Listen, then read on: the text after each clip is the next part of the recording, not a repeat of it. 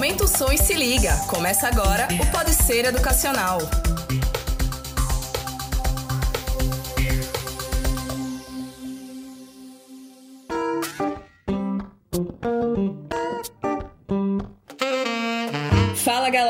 Sou Silvia Fragoso e a gente hoje está com mais um episódio do Pode Ser Educacional aqui para vocês. Continuamos em quarentena, então a nossa gravação está sendo feita de casa e eu vou começar falando para vocês que o Pode Ser Educacional pode ser ouvido através do Deezer, do Spotify, do Google Podcast, do Apple Podcast e também não esqueçam de seguir a gente lá nas redes do arroba Grupo Ser Educacional. Hoje eu tô aqui com as minhas duas companheiras de equipe, a Isabelle Monteiro. Oi, eu sou Isabelle, sou assessora de imprensa aqui da Uninasal Campina Grande e estou bem feliz com esse convite aí para comentar o, a profissão de jornalista. E também estou com a nossa colega de equipe, a Priscila Ferreira. Oi, oi, gente, tudo bom? Mais uma vez aqui com vocês, trazendo mais um assunto interessante para a gente poder debater. E para completar o time que está com a gente aqui hoje, eu trouxe o nosso jornalista, escritor e poeta, vamos colocar isso em caixa Caramba. alta, o professor Jurani Clementino, que também é conhecido como Tijura. Oba! Oi meninas, Silvia, Isabelle, Priscila, um abração para vocês, prazer estar aqui pela primeira vez, né, participando do Pode Ser Educacional, esse podcast para um bate-papo descontraído, leve, dinâmico aqui, a respeito dessa profissão que me escolheu de certa forma, né? Eu sou um cara que fui escolhido pelo jornalismo, já estou trabalhando aí na área há mais de 15 anos e é sempre uma satisfação falar sobre a minha profissão, sobre a minha atividade, falar para os meus alunos, falar com os meus alunos e hoje falar com vocês do Pode Ser Educacional, esse podcast começa agora. Bom, e como vocês ouviram aí, a gente hoje vai falar sobre jornalismo. Dia 7 de abril foi dia do jornalista e a gente está aqui quatro jornalistas para conversar com vocês sobre a profissão, sobre carreiras, sobre um pouco de tudo. E eu quero começar com uma provocação. Manda. o professor tava meio com medo ali no começo aqui da conversa da gente, mas professor, diga aí pra gente, a imprensa é o quarto poder? Bom, e... pegando, pegando bem ao pé da letra e aí aí não vai ter como eu responder essa pergunta sem ir nos, nos estudos, nos livros, nas leituras que fiz a respeito desse quarto poder. Na verdade, isso foi uma provocação feita pelo deputado inglês a uma imprensa que fazia frente ao governo naquela época. E aí ele, zombando da imprensa, disse: Olha, vocês são o quarto poder. De certa forma, ela cumpre um papel fundamental na sociedade. A gente não pode esquecer nunca disso e eu repasso sempre essa informação para os alunos. Imaginam o que seria desse momento que a gente está vivendo sem o papel da imprensa, basicamente enquanto instituição que está orientando as pessoas. Claro que vem as críticas, mas tem todo um papel de orientar as pessoas a seguir determinados cuidados diante da situação que nós estamos vivendo. Então ela funcionaria de certa maneira como sendo esse poder,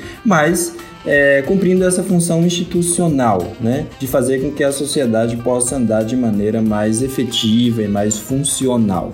Na verdade, o jornalista hoje ele é tido como um serviço essencial, né? Porque se a gente não existisse, não teria não teriam notícias circulando, nada, a população não estaria informada do que está acontecendo, né? Isso. É, exatamente. Acho que as meninas, nós estamos em quatro pessoas que são formadas na mesma área, né? Somos quatro profissionais do jornalismo e é interessante que a gente compartilhe isso. Como é que vocês também avaliam essa ideia de que a nossa função, a nossa missão? É que na verdade acho que cada um aqui foi de uma época diferente, né? Quem se formou antigamente para agora. Eu acho que na minha época, para Tijura e Silvia, não era utilizado tanto as redes sociais como é hoje, como é uma coisa fácil certo. se criar o tal do fake news. Então acho que na época de vocês não era tão fácil como hoje em dia. Quando eu entrei na faculdade, acho que no primeiro e segundo período eu ainda não tinha nenhuma cadeira em relação às redes, redes sociais, mídias, enfim. Acho que a partir do terceiro período que veio com uma intensidade que acho que ninguém imaginava. E foi de fato o tal do fake news que começou a gerar de a qualquer momento, a qualquer hora, e no final qualquer pessoa poderia estar criando isso. Eu acho que na época de vocês não tinha essa facilidade devido aos meios que eram rádio, TV e até o jornal em si. Para você colocar isso na mídia, tinha toda aquela apuração, era um dia inteiro produzindo aquilo, dependendo da reportagem. E jornal impresso era o veículo que tinha maior Pois é, e dependendo da matéria, se fosse um especial de um final de semana, você passava a semana inteira para produzir uma foto, um texto, então assim, era um cuidado maior que se tinha para produzir qualquer matéria. Hoje em dia a gente sabe que não funciona bem assim, até porque tem gente que nem jornalista aí quer dar de jornalista também, né? Então acho que por aí que começa. Isso me remete a uma pergunta, professor. Pois não, manda, manda. eu escolhi o jornalismo porque eu sempre gostei muito de falar, sempre gostei muito de escrever. Acho que eu me expresso, inclusive, melhor com escrevendo do que falando. Mas qual é o perfil da, da pessoa para ser um jornalista? O que, que ele precisa de fato ter para ser um, um, jornalista? O jornalista. E aí eu nem tô Não, o jornalista ele é acima de tudo um curioso, né? Ele precisa ser curioso. Essa questão de, de entrar na profissão por você se identificar com determinados espaços, como você falou aí do impresso, eu sempre gostei de escrever.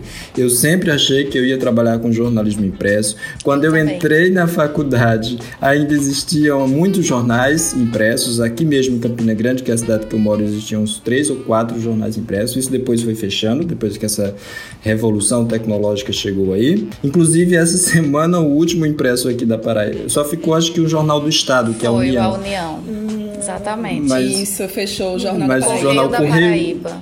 Correio da Paraíba Correio fechou da Paraíba. essa semana. Ou seja, a semana do jornalista a gente tem mais uma consequência, quer dizer, é, desse momento que a gente está vivendo de tecnologia. Mas eu sempre pensei, sempre sonhei, pela minha afinidade com a escrita, pelo meu interesse com a leitura, que eu fosse ser um jornalista do impresso. E num belo dia eu caio numa redação de televisão que não tinha nada a ver comigo, uma coisa que estava muito distante da minha realidade. Eu morei até os anos de 1999 e 2000, numa zona rural. Eu fui ver televisão pela primeira vez em 1997 na minha casa, no sítio, e pouco tempo depois, era 2003, 2004, eu estava numa redação de TV fazendo aquilo que eu nunca imaginava. Embora eu gostasse, achasse engraçado, interessante, etc., mas eu nunca sonhei em fazer isso.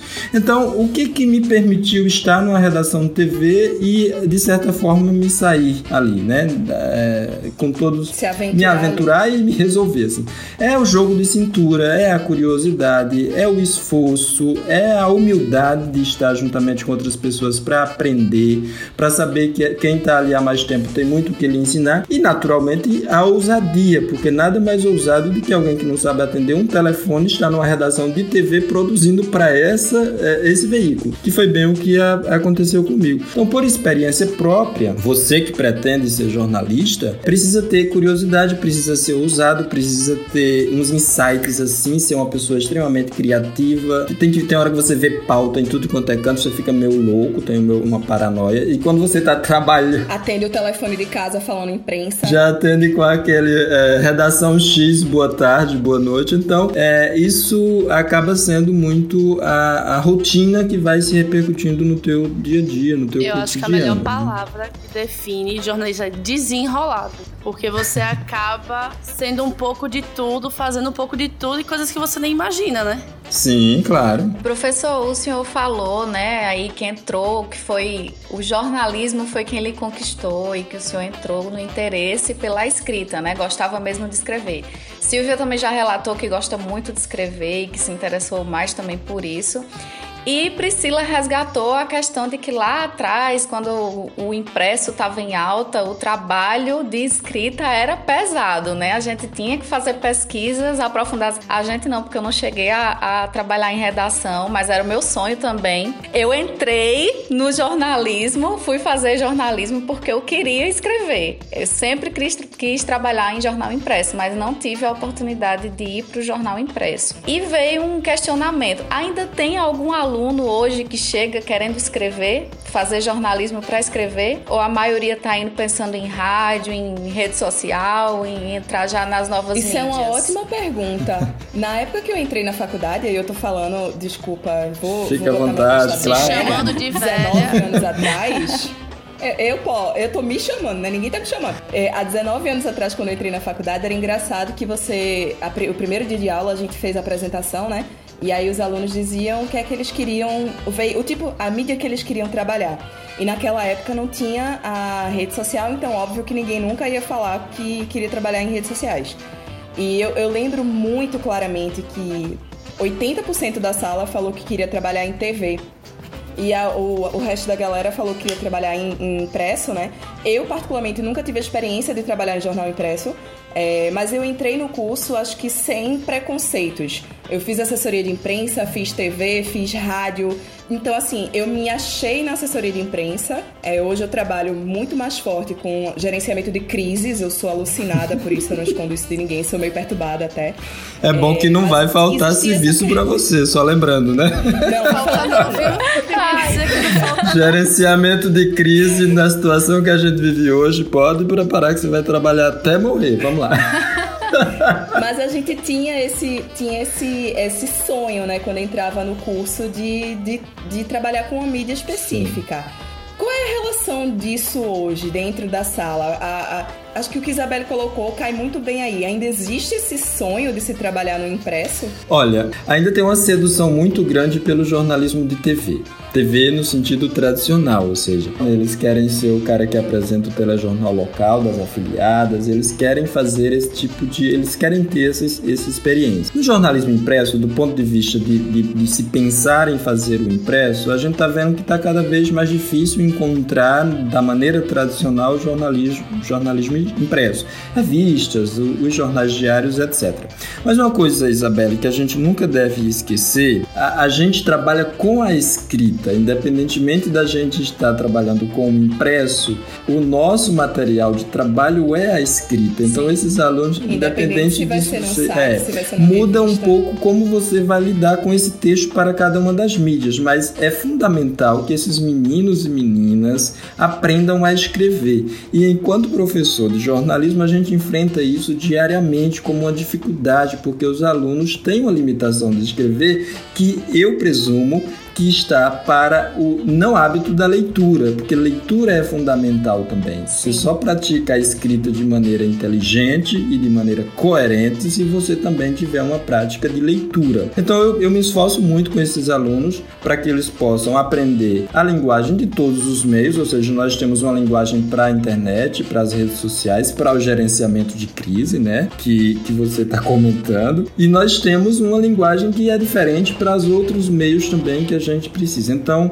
é, nas minhas disciplinas, eu tento, à medida do possível, aproximá-los desses estilos de leituras, dessas narrativas que são direcionadas para os mais diferentes meios. Mas lembrando, a escrita ela é universal, ela é essencial para o, o, o, É única, né? É, não tem como. É, não tem como fugir. Até quem tá fazendo TV tem que lembrar que vai precisar escrever, isso. né? Porque vai ter que fazer lá o roteiro, vai ter que fazer tudo isso. Não pensem que vocês vão entrar numa TV e não É porque tem gente que tem ilusão, tipo, eu vou sentar ali, você achando que Bonner só senta na bancada, lê o teleprompter, acabou o jornal e tchau. Acha que TV é improviso e não é, né, gente? Não é. Exatamente. Nem sempre, e... né? Tem que ter também um improviso na TV, mas a gente precisa ter um roteiro para seguir.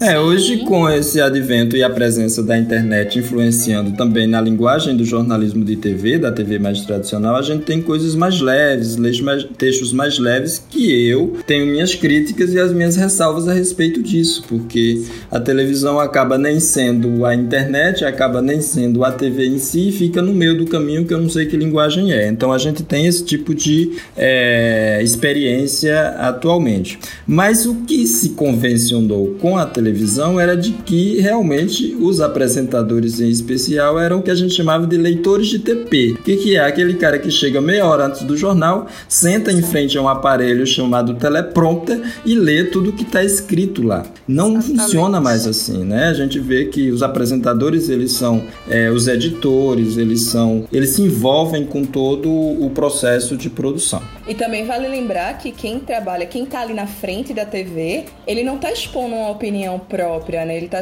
expondo a opinião do veículo. Acho que isso acontece com todos os jornalistas. É ilusão a gente pensar que o profissional vai estar ali no veículo é, falando por si para milhões de pessoas. Isso não vai acontecer. E quando acontece, dá problema depois.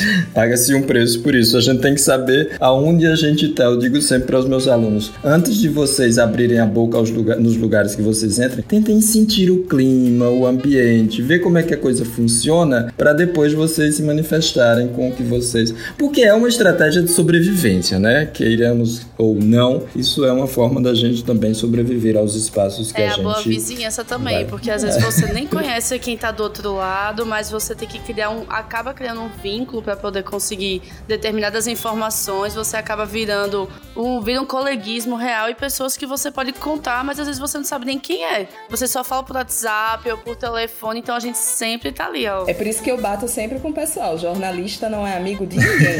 Nossa, ele vai querer a pauta. A gente se faz, manda um docinho, uma caneca, um livrinho, mas assim, né? Não, Silvia, mas. Não, mas deixa eu explicar. Só, só, só. Deixa eu explicar pra não ficar feio, né? Quando eu falo que o jornalista não é amigo de ninguém, é assim: a gente que trabalha com assessoria de imprensa, a gente precisa cuidar da imagem da, do assessorado, a gente tem que tá ali monitorando todo o tempo o que acontece. E é exatamente essa conversa aí que, que a Pri tá falando, do o bate-papo informal, a conversa no barzinho que você encontrou e tal. E quando você não tem uma relação de extrema confiança com a pessoa, no dia seguinte isso pode virar um furo de, de reportagem. Para quem não sabe o que é furo, é aquela notícia dada em primeira mão, tá? É importante então, muito bem. É preciso ter muito, muito bem, cuidado. olha, tudo bem. É preciso ter muito cuidado com o que você fala para um jornalista, né? Então. Não, Silvia, é legal você dizer isso, mas o que você está dizendo eu entendo e eu quero que as pessoas em casa entendam que o fato dele não ser amigo de ninguém não quer dizer ou não significa que ele é inimigo de todo mundo, né? Não. É uma relação de confiança que é necessário estabelecer entre fontes e jornalistas para que nós tenhamos É os conteúdos a serem veiculados. profissionalismo que as pessoas precisam ter. Profissionalismo. É, que não dá pra. É, que aí muita gente confunde, né? Preciso. É, um, um- tem um limite aí nessa relação, né? Porque são relações, quem trabalhou com assessoria de imprensa, e vocês trabalham com isso, sabem muito bem, que existe interesses dos dois lados, né? Então a gente tá numa relação de interesses. Então eu quero uma coisa, às vezes não necessariamente é o que você quer, mas a gente precisa chegar ao meu termo que seja uma informação de utilidade pública que as pessoas estejam interessadas também em saber. E vale ressaltar, é, aí nessa história da utilidade pública, que esse é o papel da imprensa, né? Isso, a imprensa ela trabalha em prol da, da comunidade e ela tá ali para divulgar as notícias que sejam é, de conhecimento geral, né? De forma Isso? imparcial. Lá no início, Priscila falou uma coisa que eu fiquei me coçando, ela me provocou, né? Então eu fiquei me coçando pra falar. Você não falou nada. É porque a gente acabou indo numa direção e eu acabei não comentando, mas acho que agora é o momento. Quando você falava sobre as mídias mais tradicionais em comparação com essas novas mídias e o surgimento das famosas fake news. E aí você falava que antes a gente trabalhava com a checagem mais comprometida, que as coisas demoravam mais, que a gente fazia todo um trabalho de apuração e que isso, em hipótese, dava à notícia mais credibilidade.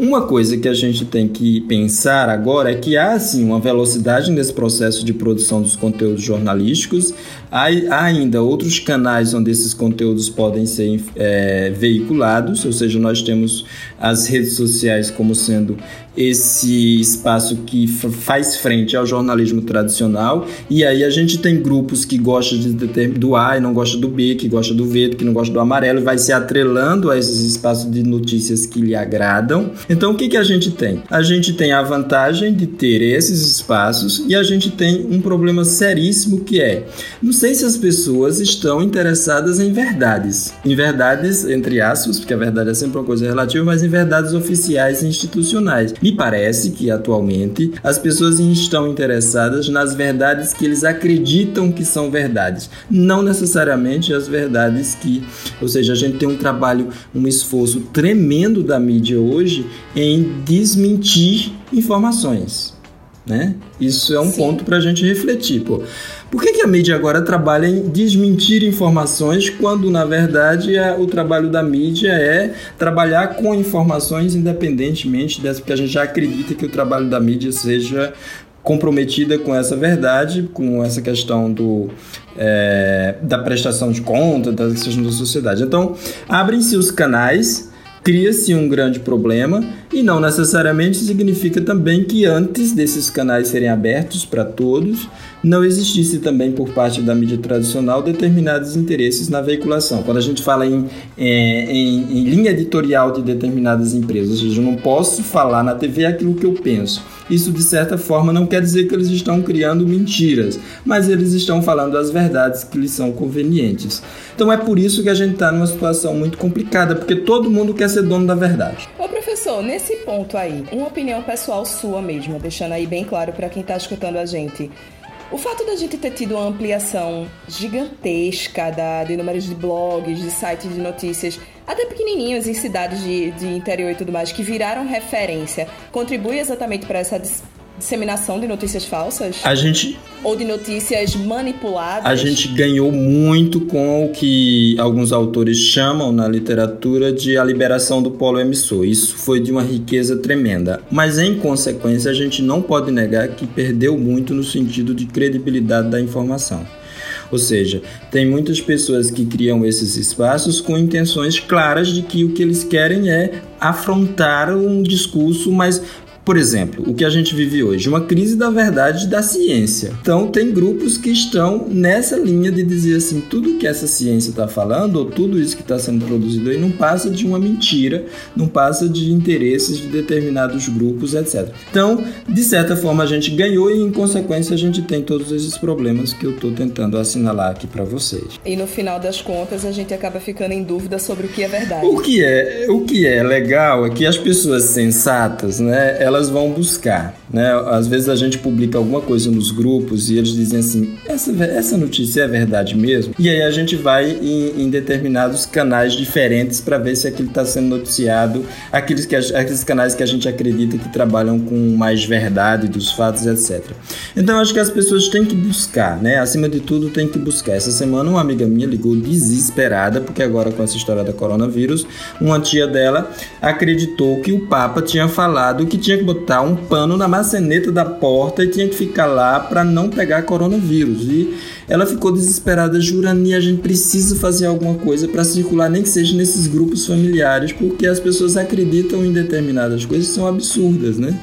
Então eu acho que tem que buscar, tem que ver outros canais, tem que correr atrás das informações. Tem uma faixa etária assim que eu tenho identificado que está acreditando mais, infelizmente, em redes sociais, em WhatsApp, em um áudio que chega no seu WhatsApp, no seu telefone, do que num grande veículo que apura, que vai atrás. Então, é, a gente está vivendo uma época bem complicada para o jornalismo. A gente tem que estar, tá, como o professor falou, o tempo inteiro mostrando o que é realmente verdade desmentindo, é, mostrando que é crime, inclusive é uma coisa importante da gente destacar, que fake news é crime no Brasil.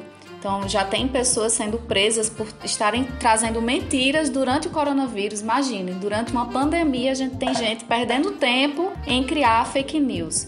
Então, é uma situação bem difícil que a gente está vivendo agora, é, é, como jornalistas, né? Eu, eu sinto, assim, é um, um, momento que a gente está passando de descredibilidade, de reafirmação o tempo inteiro da nossa profissão. Vamos voltar um pouquinho aí na Vamos. história. Para aquele, aquele cara que ele tá. Ele sonha em, em, entrar no curso de jornalismo, que ainda tem. É, ele quer ainda aquilo. Dentro da história da comunicação, a gente escuta muito falar num período da imprensa marrom. Explica para quem quem tá ouvindo. Eu ia perguntar o que é que isso, é que, eu não sei não, viu? Imprensa marrom.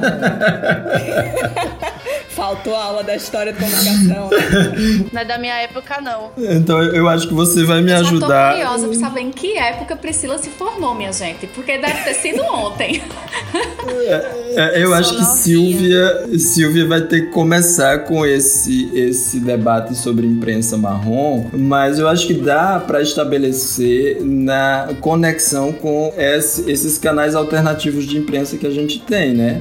Atualmente. Eu sugeriria, Silvia, que você, por gentileza, pegando as suas aulas de teoria da comunicação, história da comunicação, lá de antiga, pudesse iniciar esse debate. Lembrando que eu dei história da comunicação há um certo tempo também. A gente tava falando muito de, dos veículos que manipulam informação e tudo mais. E eu me recordo que a, na época lá da, da faculdade a gente falava muito como imprensa marrom, aquela imprensa que era sensacionalista, uhum. que faziam de tudo para levantar audiência, para tirar vantagem. Como é que funciona essa, essa questão do sensacionalismo em relação à, à ética que a gente precisa ter na, na transmissão dessa informação?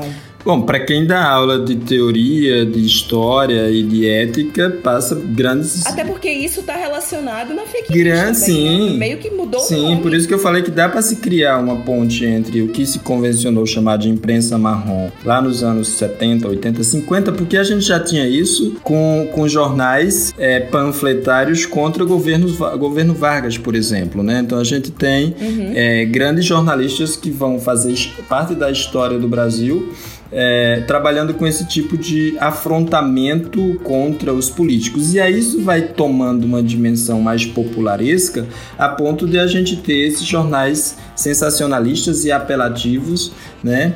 Que a gente tem hoje e a gente acaba citando involuntariamente alguns nomes que fazem parte dessa prática jornalística. O que acontece é que quando isso entra no debate acadêmico, é muito confuso, porque é como se tudo que a gente pregasse, tudo que a gente dissesse, tudo que a gente é, recomendasse aos nossos queridos alunos fosse por água abaixo, porque na prática eu vejo hoje repórteres que interpretam personagens na rua, né? Então eles incorporam um personagem e vão fazer a matéria e não é o repórter que está fazendo. É bem no estilo sensacionalista, apelativo, bem, bem complicado. E lembrando que isso não acontece só em, em reportagens, né? A gente tá falando aí de apresentadores e tudo tudo mais que usam desse Sim. meio, né? Aqui em Recife, é, há uns anos atrás, hoje é um, um, jornal que passa por sérias dificuldades econômicas, mas que no começo da, da, da, sua trajetória, a gente dizia que era um jornal que você espremia e saía sangue, porque a apelação dele era totalmente para fotos é, de corpos, de, de tudo mais.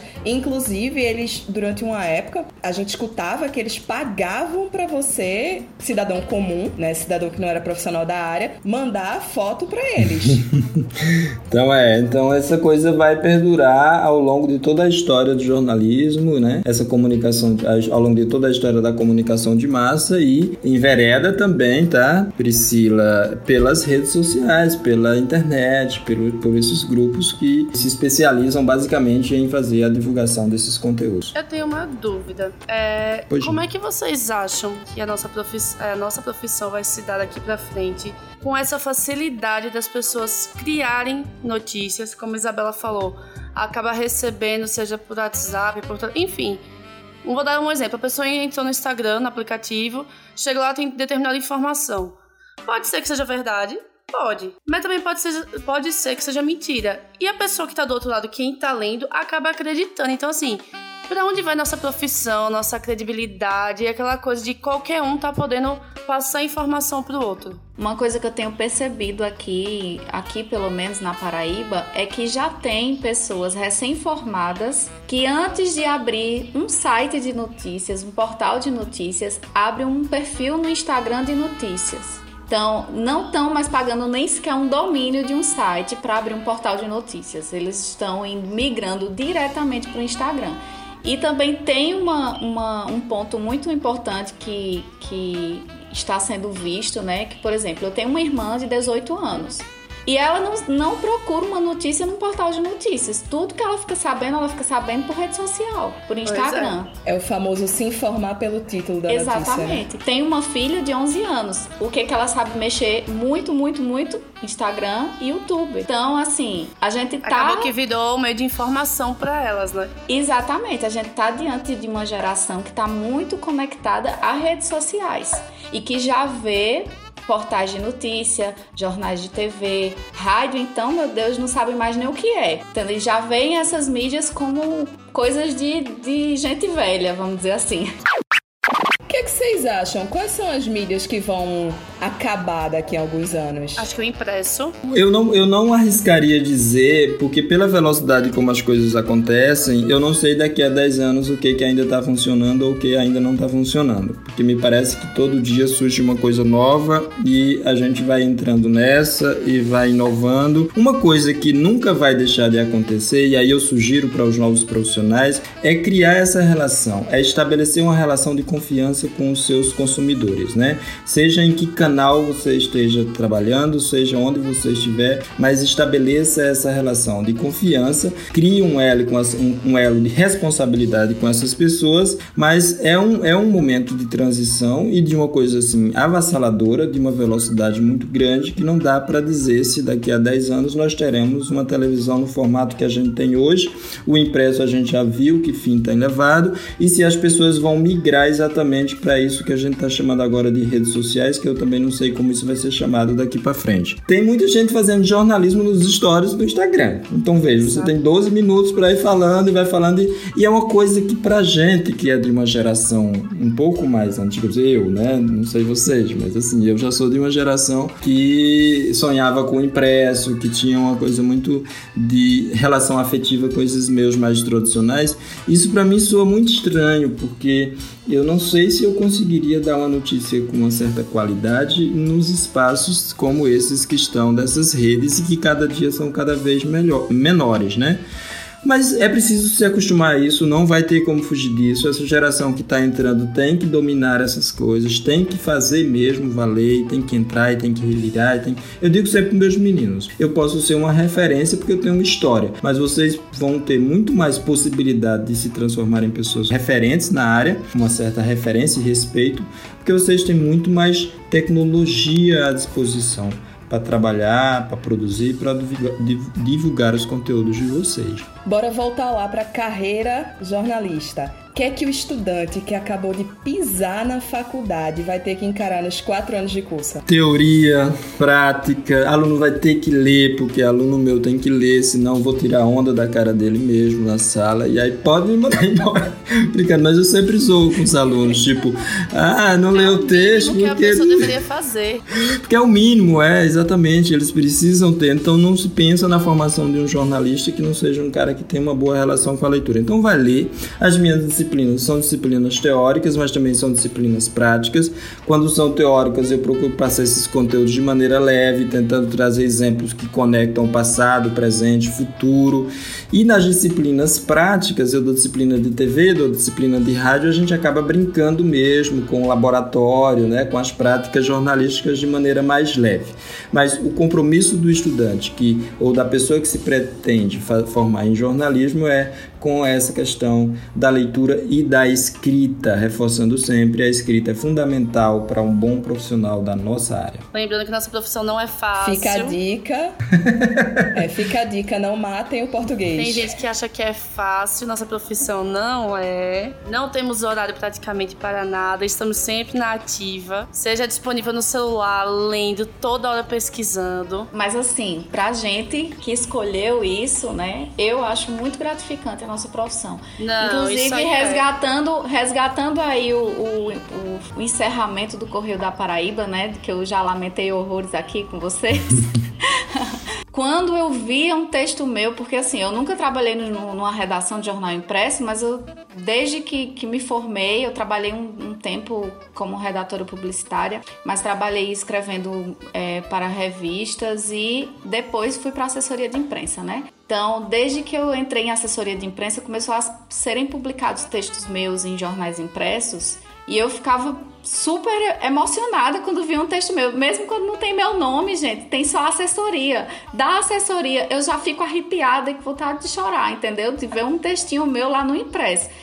E aí é, vem esse ponto de que é, a gente tem que se modernizar, apesar de ter nossas paixões, apesar dos pesares, das cobranças que a gente tem na nossa profissão, a gente precisa estar sempre se atualizando e acompanhando, né? Porque afinal de contas ainda temos muito chão pela frente na carreira e eu não quero parar por aqui, não sei vocês. A gente não tem só quatro, quatro áreas dentro da profissão, a gente não, não é só jornal impresso, online, rádio e TV. É, e a assessoria de imprensa, né? Cinco, esqueci do, Não do, da gente. da gente. Mas ele tem que lembrar que, assim, o, o cara que tá lá, ele vai produzir um ensaio fotográfico, sim, como um, jornalista, ele vai produzir uma campanha publicitária, ele tem um leque de, de coisas ali dentro da carreira que ele pode é, desenvolver e aprender a fazer, mesmo sendo jornalista. Então, acho que uma das principais coisas que a gente precisa dizer é que o cara tem que tirar da cabeça dele a ideia de que ele só vai trabalhar em redação, rádio, TV, online ou assessoria de imprensa e começar a pensar no macro, né? Começar a pensar que ele, depois de se formar em jornalista, pode fazer inúmeras pós-graduações que vão agregar o currículo dele como profissional, né? Acho que a gente tem que ir por aí para para crescer e para ser completo. Um exemplo disso é aqui, ó, o podcast que a gente tá fazendo. É um Sim. novo meio de, de comunicar. Pois é. Na verdade, acho que foi a partir desse ano que a gente teve uma reunião e a gente quis utilizar tudo o que a gente podia. Aí veio a ideia do podcast, veio a gente começar a gravar vídeo para subir no site, veio o áudio, porque teve os JUBs, que é os jogos né, é, universitários, e a gente tava muito longe dos técnicos, mas a gente queria subir de qualquer jeito alguma coisa. Vamos gravar, pede um áudio do professor, vamos subir no site. Então, assim, no final, o jornalismo é isso. Você acaba aprendendo a fazer de tudo um pouco e você tem que pensar também do outro lado quem tá recebendo. Porque se você tem um cego, ele não vai ler, mas ele vai poder escutar o que, a informação que a gente tá passando, o que tá acontecendo e assim por diante. Então, acho que a missão da gente em si é essa. Exatamente. É uma missão mesmo, a nossa profissão trata-se de uma missão que a gente assume, assume com a gente, com a, a sociedade e não tem como falar também da quão gratificante é ver os nossos conteúdos sendo divulgados, ver a nossa identidade em determinados conteúdos que são levados ao público. Isso é fantástico e eu acho que isso nos move mesmo nos momentos de maiores crises que a gente possa passar. Essa coisa do comprometimento, da vocação e da grati e, e, e de ser é, de se sentir um pouco orgulhosos até de estar tá construindo, ajudando a construir, colocando um pedacinho de tijolo nessa construção social. Eu acho que também uma das nossas missões é inovar, cada né? coisa, né? A, a inovação, para quem está começando, ela é sempre problemática porque é muita resistência, né? Mas eu vejo que as redações estão mais abertas a, a todas as redações estão mais abertas à, à inovação porque não tem como viver atualmente sem se adequar e sem se permitir inovar, né? Tem que criar. Então, eu vejo umas redações atuais muito jovens, né? Eu hoje, esse final de semana, eu estava assistindo uh, um programa temático, rural, e era só entrando o repórter e não tinha um com mais de 25 anos. Então, veja, essa juventude está tomando esse espaço, talvez por uma questão também. Quer dizer, tem vários fatores que não vale a pena enumerar aqui, mas eu acho que os jovens são mais usados, os jovens também são criativos, eu acho é que tem espaço para isso. É diferente para o jornalismo em si, né? Sair um dando... pouco daquela mesmice, ter até um modo de você falar, se vestir, que a gente viu que mudou muito em Sim, determinadas claro. emissoras. Não é mais o padrãozinho na bancada de terno. Exatamente. É algo de você tá mais em pé, com uma camisa. Você não tá desarrumado, mas é um padrão diferente. Eu lembro que os nossos manuais de redação falavam que a gente não podia usar uma unha vermelha como mulher, né? Não podia usar uma unha vermelha, não podia usar um brinco muito chamativo e hoje a gente vê âncoras de grandes jornais com brincão, com unha vermelha, com de todo jeito. Ainda tem, a gente fazia o stand-up na faculdade e era clássico a professora falar: levem um terninho, unha sem esmalte, nada de brinco, na maquiagem nada, nada pesada ou então sem maquiagem e você bem leve. Hoje em dia a gente sabe que você consegue fazer, óbvio, acabar chamando atenção, mas você consegue lidar melhor de colocar uma maquiagemzinha, não precisa ser um terninho que tu não tá acostumado, porque você sempre tinha que estar de social. Então acho que acabou se tornando uma coisa mais leve dentro da sua casa. Isso é uma tendência, professor? É uma. Com certeza, é uma quebra de paradigma nunca visto no jornalismo. Claro que aqui acolá a gente via alguém fugir desse ritual. É, eu, eu nunca me esqueço que é, era terminantemente proibido um repórter de televisão fazer uma passagem que não fizesse naquele formato todo durinho, ajeitadinho, parecendo um Pokémonzinho, bem arrumadinho. Então, ninguém podia fazer um gesto com o braço, ninguém podia fazer gesto com nada, era aquela coisa muito fechada. E aí, ainda acho que foi nos anos 90, 80, eu lembro que lendo sobre isso, fiquei sabendo que Pedro Bial botou a mão na cintura fazendo uma passagem lá na Europa, na época que ele morava por lá. Isso virou febre, todo mundo tava fazendo, ou seja, mas era uma coisa muito rara que acontecia uma vez perdida, não era todo mundo que podia fazer. Mas hoje, é, isso tá de uma forma, então não, não tem tanta exigência do ponto de vista estético, do ponto de vista de vestimenta, do ponto de vista de para claro que a gente sempre orienta para não ser muito pesado, para não Nada ser vulgar, muito, né? né? Nada vulgar, mas assim, tirando essas questões que soam negativo, a gente pode ser um pouco mais leve, um pouco, um pouco mais livre ne- nessa questão do vídeo. O que E- importa é o conteúdo, né? E aí é a questão do conteúdo, né? É extremamente visível na TV isso que a gente. Eu lembro que antigamente a gente tinha um padrão que as apresentadoras de TV elas precisavam estar sempre com o cabelo curtinho. E aí eu trago a referência de Sandra Nemberg pra cá. Sempre aquele cabelo curtinho, no tamanho certo pra não chamar atenção. Era sempre um brincozinho de bolinha, nada Uma de usar. neutra, né? Roupa verde limão, amarelo, nada disso. Hoje em dia você vê. Um dia desses a gente tava assistindo um, um telejornal e aí a, a jornalista tava com uma blusa verde limão, né? Fazendo a, a reportagem com uma blusa verde limão. E por incrível que pareça, aquilo não tava chamando atenção. Exatamente. Eu acho que a gente entrou muito na, na era de experimentar, É né? como o pessoal que apresenta aquele G1 em um minuto. É, são Sim. jornalistas super jovens, com uma aparência bem descolada. Descolada, né? Mas calma, porque no começo do G1 em um minuto foi impactante sim, porque de repente apareceu, eu não lembro o nome dele, e ainda bem, mas todo barbudo, com as tatuagens todas aparecendo, todo mundo levou um choque ali de começo, não tem como. Sim. E aos Mas, poucos, poucos tenho certeza que botando, muitos se botando. identificaram com ele, né? Não, a gente tem que ver que é uma, uma porque- forma de atrair um novo público também, né? Não, isso aí, mas no começo todo mundo não teve outro comentário.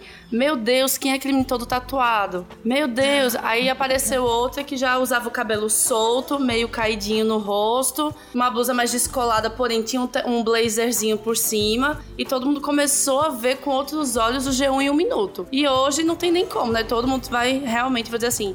A vontade leve e passa a mesma credibilidade. Já Mas é o perfil começo, agora para aquele Pois é. notícia, né? Que seja daquela forma. A gente tá chegando ao fim aqui da nossa nosso bate-papo de hoje. Ah, Empolgadíssimo, três, qua- informações. quatro jornalistas conversando em mesma hora. Se deixar, a gente fica aqui Vai a tarde longe. inteira. A gente fica aqui o dia, o dia todo gravando. É, mas eu queria saber de vocês o que é que a gente pode deixar de incentivo, de encorajamento e de alerta para essa turma que aí ainda sonha com a carreira jornalista. Eu vou ser muito breve e vou dizer o seguinte: é, nós não vamos salvar o mundo, mas a gente tem um compromisso muito sério com esse mundo e a gente precisa assumir isso, tá? Então, vocês que estão querendo fazer jornalismo, que estão começando agora, não se esqueçam que vocês têm um compromisso com essa sociedade que vocês vivem, com esse mundo que vocês habitam e com as pessoas com as quais vocês dialogam, tá? Se não somos capazes de salvar o mundo, pelo menos, pelo amor de Deus, não vamos destruí-lo. Já tem muita gente tentando fazer isso, tá? Fica aqui o meu último recado, como se fosse uma prece que eu faço a todos vocês, sabe? E dizer que é uma profissão extremamente instigante, envolvente e apaixonante, tá? Cheiro no coração de todos. E a minha parece, vai parecer meio clichê, né? Mas a minha dica é não desista. Toda profissão tem dificuldade, a nossa não é diferente. Se tem paixão pelo que a gente tá fazendo, a gente enfrenta tudo.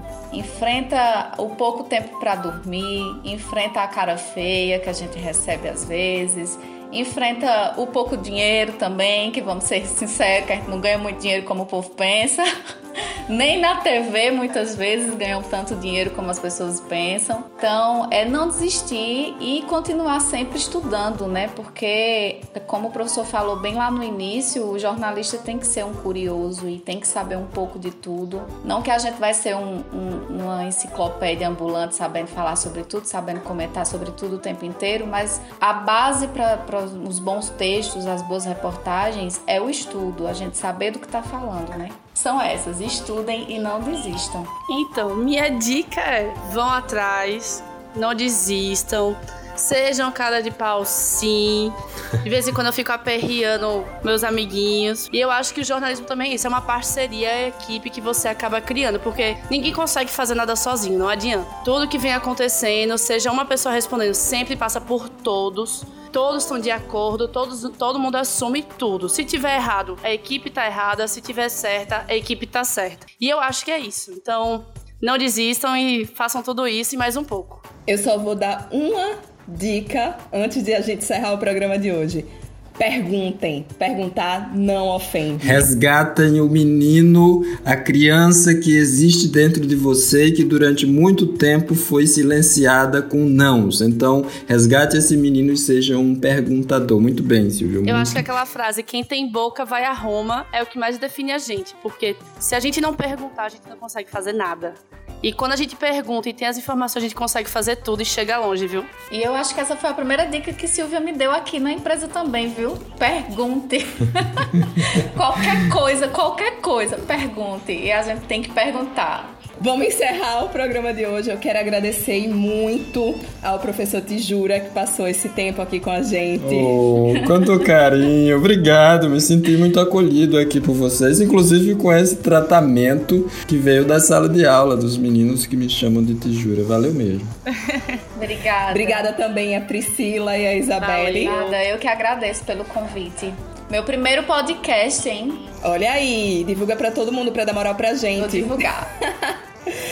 Lembrando que o Pode Ser Educacional está disponível nas plataformas de streaming do Google Podcast, do Apple Podcast, da Deezer, do Spotify e mais um monte de lugares que vocês podem achar a gente. Não esquece de seguir o perfil da gente lá no Instagram, arroba Grupo Ser Educacional. Manda inbox temas que vocês querem que a gente discuta com, com profissionais da área, com pessoas que podem, de qualquer forma e de alguma forma, contribuir para vocês. É isso e até a semana que vem. Tchau, tchau, gente. Tchau, tchau. Um abraço, um abraço. Tchau, tchau.